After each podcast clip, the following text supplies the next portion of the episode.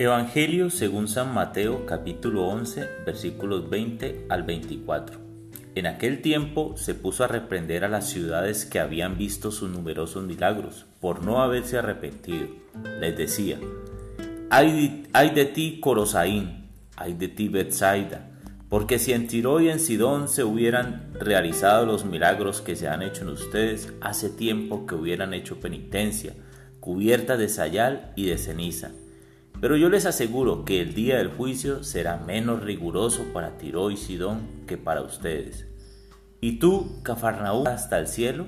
No, serás precipitada en el abismo, porque si en, si en Sodoma se hubieran realizado los milagros que en ti se han hecho, quizás estaría en pie hasta el día de hoy. Pero yo te digo que será menos riguroso el día del juicio para Sodoma que para ti.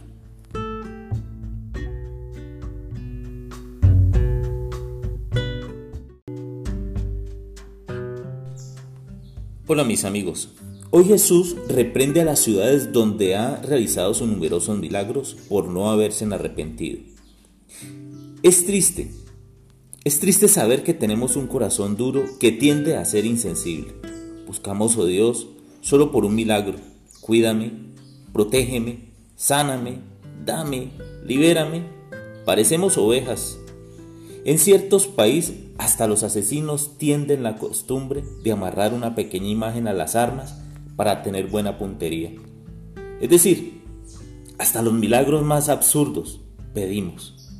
Lo cierto es que interesa el milagro, pero no entregarle nuestro corazón a Dios. Interesa la felicidad pasajera. ¿Quién no quiere un milagro, estar sano del cuerpo? Pero no interesa la felicidad eterna. ¿De qué me sirve un milagro si mi corazón sigue amargado? si mi corazón está roto? Con frecuencia escuchamos que las enfermedades del cuerpo son reflejo de las enfermedades del alma. Dios sana el cuerpo, pero si no le entrego mi corazón, otro tipo de enfermedad, tarde, más tarde que temprano, saldrá a relucir en mi vida.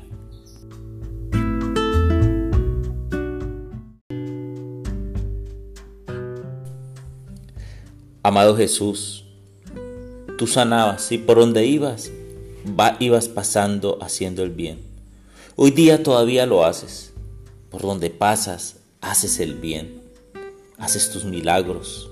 Y todo es por tu misericordia, por el amor, por la compasión que tienes por la humanidad. Pero nosotros, Jesús, con nuestros corazones duros, no vemos ese amor que tienes.